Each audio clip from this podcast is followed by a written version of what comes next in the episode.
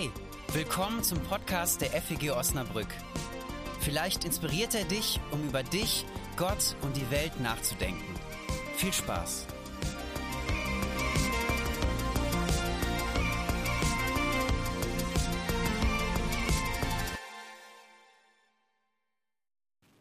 Ich lade dich ein, wenn ich gleich so ein bisschen über den Predigtext spreche, dass du mal für dich darüber nachdenkst, was gibt es für Strukturen in deinem Leben? Ähm, was gibt dir Halt oder was zerstört auch manchmal diese Strukturen? Was führt dich in Freiheit? Was bietet dir große Handlungsspielräume? Und was fühlt sich auch manchmal wie eine enge Grenze an? An der Stelle möchte ich einen kurzen Einschub machen. Für manche, die hier sitzen, ist dieses Thema Strukturen im Leben, ähm, die sind sehr gut da drin. Also die sind Menschen, die ähm, arbeiten sehr strukturiert, sehr gewissenhaft, detailliert, vielleicht mit Listen, haben sozusagen einen genauen Plan, wann sie was erledigen. Ähm, ich bin das nicht. Ich, eigentlich müsste einer von denen, die ich jetzt angesprochen habe, heute predigen, äh, um sozusagen uns anderen was darüber zu erzählen. Ähm, für dich sind Strukturen vielleicht total selbstverständlich und geben dir das schon. Vielleicht ist dann die Frage, wo engen mich diese Strukturen auch manchmal ein? Wo baue ich mir manchmal in meinem Leben Strukturen, die mich eigentlich am Ende gefangen nehmen und die mich nicht in Freiheit führen? Wir gehen zu dem Predigtext. Das Setting. Jesus ist mit seinen Jüngerinnen und Jüngern unterwegs. Sie laufen durch die Gegend, wie sie das so oft tun, und sie laufen durch ein Getreidefeld. Ähm, und dabei ist, dürfen wir jetzt nicht an so ein Getreidefeld denken, wie wir das jetzt hier so aus dem Osnabrücker Land oder so aus der modernen Landwirtschaft kennen, dass da jetzt so ein, so ein zwei Hektar Feld ist und dann ist da irgendwie ein Waldrand und dann ist hier die Straße, sondern die waren viel, viel kleiner und direkt an der Ortschaft dran, vielleicht im Garten, äh, auf dem Weg. Also das ist alles gemischter als das, wir, wie wir es heute haben. Ähm, sozusagen kleine Einheiten, du hast ein kleines Dorf und da sind Felder, äh, wie, so ein, wie so ein großer Garten, um dich selbst, deine Sippe, deine Familie und vielleicht ähm, noch deine Nachbarn zu versorgen oder ein paar Brote damit zu backen. Und die Jünger liefen da rum mit Jesus am Sabbat, am Ruhetag und rissen was von diesen Körnern ab. Grundsätzlich war das am Sabbat verboten, also am jüdischen Ruhetag war das verboten, Erntetätigkeiten zu verrichten. Es sei denn, es gab eine Ausnahme, du hattest Hunger oder sozusagen du drohtest zu verhungern. Ähm, in einer konkreten Notsituation war das erlaubt. Ob die Jünger jetzt hier wirklich in einer konkreten Notsituation sind, erfahren wir nicht. Äh, die Pharisäer fragen danach, warum sie das hier tun. Wir wissen es nicht genau, ob jetzt sie seit anderthalb Wochen nichts mehr gegessen haben. Aber wenn du in so einer Notsituation warst, dann gab es auch die Regel, dass du sogar auf das Feld von deinem Nachbarn oder von einem Fremden gehen konntest, auch im Weinberg, um dich dort sozusagen äh, satt zu essen. Du durftest Mundraub begehen. Das war erlaubt, auch am Sabbat. Du durftest jetzt nicht dann mit einer Sichel dahin gehen, also um dir dann für die nächsten drei, vier Tage auch noch was mitzunehmen, sondern es ging dann um die konkrete Situation, in der du Hunger hast, aber jetzt nicht dann noch einen ganzen Erntekorb voll zu machen. Das Sabbatgebot, das wird in den zehn Geboten überliefert. In beiden Fassungen, es gibt im, ähm, in den fünf Büchern Mosen zwei Fassungen, sehr ausführlich. Es ist das ausführlichste Gebot, was wir dort lesen. Ähm, für die Juden ist es das vierte Gebot, genauso wie für die, in der orthodoxen Bibel äh, oder in vielen reformierten Bibeln. Für die Katholiken und Lutheranen ist es das dritte Gebot. Gestern hatten wir beim Gemeindetag so ein Quiz, ähm, was in dem dritten Gebot steht und was im vierten Gebot steht oder sowas. Und da muss man immer erst fragen, ja, okay, nach, welchen, nach welcher Bibelübersetzung denn jetzt? Egal, das ähm, Sabbatgebot ist entweder das dritte oder das vierte Gebot. Es wird sehr ausführlich berichtet und in manchen Texten im Alten Testament wird sogar davon gesprochen, dass wenn du dieses Gebot übertrittst, die Todesstrafe droht. Also es hatte schon ein ziemliches Gewicht, das sogar es in diese Gesetzestexte geschafft hat, dass wenn du es übertrittst, die Todesstrafe droht. Aber diese Gesetzgebung kennt auch so eine Art humanitäre Dimension. Also du sollst sechs Tage deine Arbeit tun, am siebten Tag aber sollst du ruhen, damit dein Rind und dein Esel ausruhen können und der Sohn deiner Magd und der Fremde aufatmen können. Arbeit war hart und schwer, da musste man sich ausruhen. Also dieses Gebot hat auch einfach den Charakter oder den Gedanken, naja, wir haben so schwere körperliche Arbeit, wir brauchen einen Tag in der Woche, wo wir dieser Arbeit nicht nachgehen. Und nicht nur wir, sondern auch meine Nachbarn und die Leute, die für mich arbeiten und die Tiere, die für mich arbeiten. Also ähm, es denkt, dieses Gebot denkt sogar an die Schöpfung. Das entwickelt sich dann so ein bisschen dazu, dass dieses Gebot, ähm, dass sich um dieses Gebot so ganz schön viele verschiedene Regeln ranken. Und im Neuen, zur Zeit des Neuen Testamentes war das Halten des Sabbats ein Zeichen dafür, dass du besonders fromm warst. Also wenn du möglichst strikt dich daran gehalten hast und äh, alle Regeln eingehalten hast, dann konnten andere Leute daran erkennen, dass du ein frommer Mann oder eine fromme Frau gewesen bist. Es gibt sogar eine Überlieferung ähm, aus der Zeit des Neuen Testamentes, wo sogar verboten wurde, lebensrettende Maßnahmen am Sabbat durchzuführen. Also ähm, ich weiß nicht ganz genau, wie das damals ausgesehen hat, ob man auch sozusagen so eine ähm, Mund-zu-Nasen-Geschichte ähm, gemacht hat oder eine Herzrhythmusmassage, das weiß ich nicht, aber lebensrettende Maßnahmen, die waren auch sogar ausgeschlossen. Die Pharisäer, eine Gruppe, die ähm, sich auch ganz viele Gedanken darüber gemacht hat, wie ist Leben mit Gott eigentlich verantwortungsvoll, äh, welche Regeln sind für uns besonders wichtig, wie sieht eigentlich eine gute Beziehung zu Gott aus. Also die haben da ja eine sehr positive und eine sehr gute Motivation gehabt und sie wollten äh, mit Jesus darüber ins Gespräch kommen ähm, und wissen, wie, was er darüber denkt. Für sie war so lebensrettende Maßnahmen, das war schon okay. Also da, ähm, da, hatte das schon auch ein Ende. Also du darfst deinen Nachbarn dann wiederbeleben, wenn er jetzt gerade am Sabbat stirbt. Also da, mach das mal. Ähm, aber Ehren ausraufen galt als Erntearbeit und Erntearbeit war am Sabbat verboten. Also im 2. Buch Mose, sechs Tage sollst du arbeiten, am siebten Tage sollst du ruhen, auch in der Zeit des Pflügens und des Erntens. Das heißt, wenn das Feld so richtig voll ist und du den Tag eigentlich brauchen könntest, also unseren Landwirten heute ist ja egal, ob jetzt Sonntag oder Montag ist, äh, wenn das Korn reif ist, dann fährst du halt raus. Und im Neuen Testament gab es immer wieder dann diese Situation, in denen Jesus mit den frommen Juden seiner Zeit aneinander geriet, weil sie irgendwie ein anderes Verständnis davon hatten, äh, wie man mit den alttestamentlichen Geboten umzugehen hat. Es war irgendwie so ein Dauerbrenner, dieses Thema.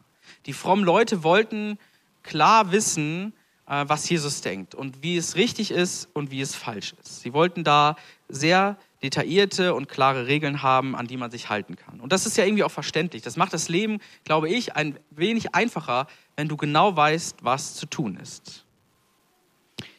Aber Jesus macht da irgendwie so sein Ding draus.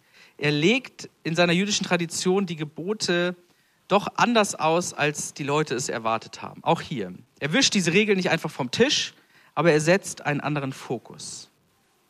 Und er macht das mit einem Beispiel. Jesus erzählt eine Geschichte, die die Leute kannten, ähm, eine Geschichte, die im Alten Testament überliefert wurde. Da war David, ein bekannter Mann im Judentum, und auch er war mit seinen Leuten unterwegs und da steht dann explizit, die Leute hatten Hunger, die mussten versorgt werden. Die brauchten was zu futtern und David ging zum Priester, weil er wusste, der Priester, der hat auf jeden Fall Brote, und zwar ganz besondere Brote, die Schaubrote. Ich kannte das nicht, also ich musste noch mal so ein bisschen recherchieren ähm, und habe noch ein Zitat aus dem Alten Testament mitgebracht. Da heißt es, ihr sollt Feinmehl nehmen und es zu zwölf Broten verarbeiten. Zwei Zehntel soll das einzelne Brot schwer sein und ihr sollt sie in zwei Stapel, je ein Stapel zu sechs Broten, auf den reinen Tisch vor den Herrn legen. Und ihr sollt reinen Weihrauch und Salz auf den Stapel geben und sie werden zu Broten, zu einer Erinnerung, die vor dem Herrn liegt. Also so eine Art ein gedeckter Tisch für Gott. Ein Essen, was sozusagen mh, hm, vor Gott bereitet liegt. Und natürlich äh, wurde es dann halt nicht direkt aufgegessen, aber dass man sich Gedanken darüber gemacht hat, wir werden von Gott versorgt und wir wollen Zeichen setzen ähm, und auch Gott sozusagen diese Brote darlegen. Und es war dann nur den Priestern vorbehalten, davon zu essen. Sozusagen die Speisereste vom Tisch des Herrn, das war was sehr, sehr Besonderes. Aber davon schien David nicht so besonders beeindruckt gewesen zu sein. Er nutzte seine, vielleicht seine Autorität, seine Bekanntheit und ist zu diesem Priester hingegangen und hat gesagt, ich brauche was von dem Brot, denn meine Leute verhungern sonst. Das ist ihm wichtiger als der religiöse Ritus, als die religiöse Vorschrift, als die äußere Struktur, die man damals hatte. Er kann hier drüber wegsehen, weil er sich um seine Leute kümmert, weil er für sie da ist. Und ich glaube, so ist es auch für Jesus. Die Gebote, die Gesetze, die Struktur, die sollen kein Korsett anlegen, in, die sich, in das sich die frommen Leute reinpressen. Wer Hunger hat, der soll halt essen, bevor er stirbt. Deswegen sagt Jesus, der Sabbat ist für den Menschen gemacht und nicht der Mensch für den Sabbat. Und das klingt auch im Alten Testament manchmal so an, wenn davon die Rede ist, dass der Sabbat eine Wohltat für Mensch und Tier ist. Also es ist nicht so irgendwie so ein krasses Gegenüber, da ist das äh, dunkle Alte Testament und hier das gute Neue, sondern auch im Alten Testament finden wir dieses, diesen Anklang. Ich habe eben schon von diesem humanitären Aspekt gesprochen. Da gibt es diesen Gedanken, der Sabbat ist ja für den Menschen gemacht, damit er sich ausruhen kann, damit er seiner Arbeit nachgehen kann. Jesus wischt das hier nicht weg. Er sagt nicht, egal, Leute, macht doch, was ihr wollt. Das ist nicht so wichtig. Sabbat, egal, ich habe Hunger, ich will jetzt essen. Das macht er nicht. Aber er fragt nach dem tieferen Sinn dieser Struktur. Er fragt danach, wie diese Struktur dem Leben dienlich sein kann. Der Sabbat ist ja eine Gabe des Schöpfers an seine Menschen und an seine Tiere. Dazu bestimmt, alles zu fördern, was uns zum Wohl dient. Es ist für den Menschen. Und ich habe den Eindruck, das ist immer so bei Gott. Gott ist für uns, nicht gegen uns. Jesus ist für uns. Er ist für uns auf diese Welt gekommen. Er ist für uns gestorben. Er ist für uns auferstanden und gibt uns Struktur, die unserem Leben dient, die für uns ist. Und ihm geht es nicht nur um die Ausnahmesituation, in der ganz konkreten Not. Bevor du verhungerst, hol dir deine Ehren von Acker. Er möchte uns Menschen dazu befreien, in diesem Sabbatgebot vielleicht den ursprünglichen Willen des Schöpfers zu erkennen. Das, was Mensch und Natur brauchen, um aufatmen zu können. Auch heute ein super aktuelles Thema. Was braucht eigentlich die Natur, um aufatmen zu können? Und wo müssen wir Menschen vielleicht zurückstecken, weil wir nicht alles konsumieren können, weil wir nicht alles ernten können, weil wir nicht alles anpflanzen können und die Natur ausbeuten können? Können wir diesen Gedanken auch mit Freiheit verbinden? Dass wir uns ein Gebot auferlegen, was uns aber in eine Freiheit führt, dass wir uns zu etwas verpflichten, aber diese Verpflichtung kein Korsett ist, sondern eine Freiheit bedeuten kann. Für mich selber ist das immer eine Herausforderung. Mir fällt das schwer. Für mich ist es sogar ein großer Schritt, wenn ich äh, nachmittags, ich hole um zwei meine Kinder vom Kindergarten ab, dann fahre ich nach Hause, bin nachmittags zu Hause, arbeite abends öfter noch und dann nachmittags ist es sogar ein Schritt für mich, mein Handy einfach zu Hause zu lassen, wenn ich rausgehe. Das ist richtig dumm und bescheuert. Und als ich das hier aufgeschrieben habe, habe ich gesagt, was bist du eigentlich für ein Honk, dass dir das schon schwerfällt. So. Ganz selbstkritisch. Ähm, es fühlt sich erstmal nicht nach Freiheit an, dieses Ding wegzulassen. Aber natürlich bedeutet es Freiheit, wenn ich das tue. Ich merke das auch, jedes Jahr kommt diese neue Diskussion auf, ob man jetzt an Feiertag, ob die Kirchen vorschreiben dürfen, dass an Karfreitag nicht gefeiert werden darf. Ja? Und der, die Argumentation ist dann meistens, wenn es dieses Gesetz gibt, oder dass es dieses Gesetz gibt, ist eine Einschränkung meiner Freiheit. Ein ganz interessanter Freiheitsbegriff, ein bisschen so wie der Freiheitsbegriff, der dahinter steckt, wenn wir sagen, wir führen ein Tempolimit ein, das ist eine Beschränkung unserer Freiheit. Ich glaube, es gibt Beschränkungen unseres Lebens, die uns gerade in die Freiheit führen. Mich für eine Sache zu entscheiden, zum Beispiel, heißt immer andere Dinge auszublenden, andere Optionen auszublenden. Zu sagen, ich habe gesagt, ich heirate diese Frau, das ist eine Entscheidung, aber das heißt auch, ich heirate diese, diese und diese Frau eben nicht. Zu sagen, ich bin Mitglied hier in dieser Gemeinde, ist eine Entscheidung für diese Gemeinde, aber eben auch für äh, gegen andere Glaubensgemeinschaften. Ich lege mich fest. Ich begebe mich in eine Struktur hinein, in der ich zwar, in der ich zwar mitgestalten kann und sehr viel mitgestalten kann, aber in der ich nicht völlig autonom und unabhängig von allem anderen die Dinge tun kann. Ich habe mich gefragt, dieses Sabbatgebot, das ist nicht ganz so einfach ins Heute zu übersetzen, weil, das klang ja eben vielleicht schon so ein bisschen an, der Hintergrund ist ja eine sehr schwere körperliche Arbeit. Also du warst halt einfach nach sechs Tagen fertig und musstest dich ausruhen, sonst macht dein Körper schlapp. So. Ähm, unsere Arbeitswelt heute ist nicht in allen Bereichen, aber in vielen Bereichen anders. Der Rhythmus, selbst der Rhythmus von Tag und Nacht spielt nicht immer eine Rolle. Vieles ist digitalisiert. Das funktioniert um 23.55 Uhr genauso gut wie um 12.33 Uhr. Ähm, da spielt sozusagen dieser Rhythmus von Tag und Nacht oder die Wochentage nicht so eine große Rolle. Und auch wenn die körperliche Arbeit gar nicht so sehr das Problem ist, sondern vielleicht eher die Frage danach, wie oft bin ich erreichbar, wie hoch ist mein Stresslevel, ähm, was heißt dann dieses Gesetz? Wie sieht dann eine gute Struktur aus, die Jesus im Sinn hat. Spoiler, ich gebe sie euch nicht. Das ist nur mein Gedanke, dass wir jeder für sich ähm, vielleicht auch miteinander darüber nachdenken. Wenn er sagt, wenn Jesus sagt, der Menschensohn ist Herr über den Sabbat, Was heißt es dann für heute, für die Strukturen, die wir in unserem Leben haben, die wir als Gemeinde haben, die wir als Gesellschaft haben? Zum Schluss noch ein paar Gedanken dazu, die mir dazu gekommen sind. Denkt das gerne weiter und zu Ende. Mein erster Gedanke war, sich festlegen ist keine Schande. Zu sagen, ich entscheide mich, ist keine Schande. Im Gegenteil. Gott hat sich mit seiner Schöpfung festgelegt und sich in Jesus sogar ganz, ganz konkret, ganz verbindlich in einer Person festgemacht und sich für uns entschieden. Der andere Gedanke ist, wir können nicht alles schaffen. Nicht an sechs Tagen, nicht an sieben Tagen, nicht rund um die Uhr. Wir können nicht die Welt retten. Das hat jemand anders gemacht, auch wenn ich das so gerne möchte. Das sage ich mir als allerersten. Wir können nicht alles schaffen. Wir können vieles schaffen. Und das auch, soll auch nicht dazu führen, dass wir uns zurückziehen und gar nichts machen, in den Bereichen, wo wir unterwegs sind. Aber wir können nicht um jeden Preis alles machen. Ich hatte, das habe ich heute Morgen gemerkt, am Dienstag hatten wir so eine Veranstaltung zur Landtagswahl. Dann hatte ich einige Gespräche diese Woche. Gestern hatten wir diesen Gemeindetag. Ähm, und heute Morgen habe ich gemerkt, wow, ein freier Tag heute, das wäre genau das Richtige. Wenn ich ehrlich sein sollte, ich hatte, als ich hierher gefahren bin, überhaupt keine Power und damit auch nicht so richtig Bock auf Gottesdienst. Ähm, und dann habe ich gedacht, das ist der perfekte Zeitpunkt für diese Predigt heute. Ähm, ich habe gemerkt, ja, das, mir fehlt ein freier Tag dieser Woche.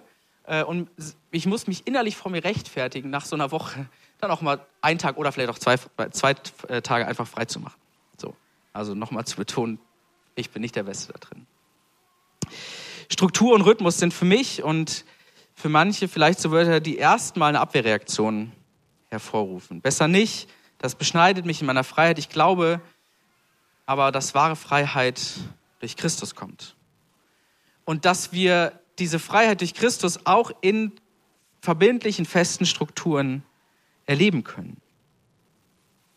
Lass uns darüber nachdenken und darüber sprechen, was das für die Strukturen in unserem Leben heißen kann. Gib mir mal Tipps.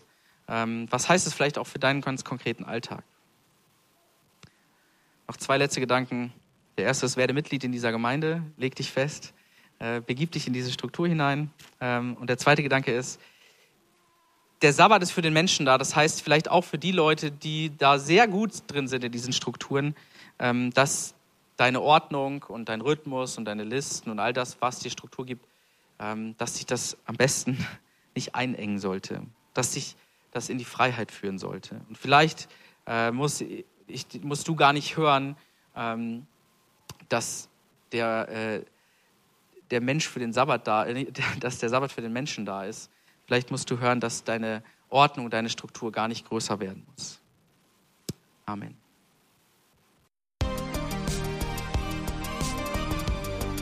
Das war's für heute. Wenn du mehr über uns erfahren möchtest, wer wir sind und was wir machen, schau doch mal auf feg-osnabrück.de. Da wir uns ausschließlich durch Spenden finanzieren, wäre es auch richtig cool, wenn du uns unterstützen würdest. Alle Infos dazu findest du auch auf der Homepage. Na dann, bis zum nächsten Mal.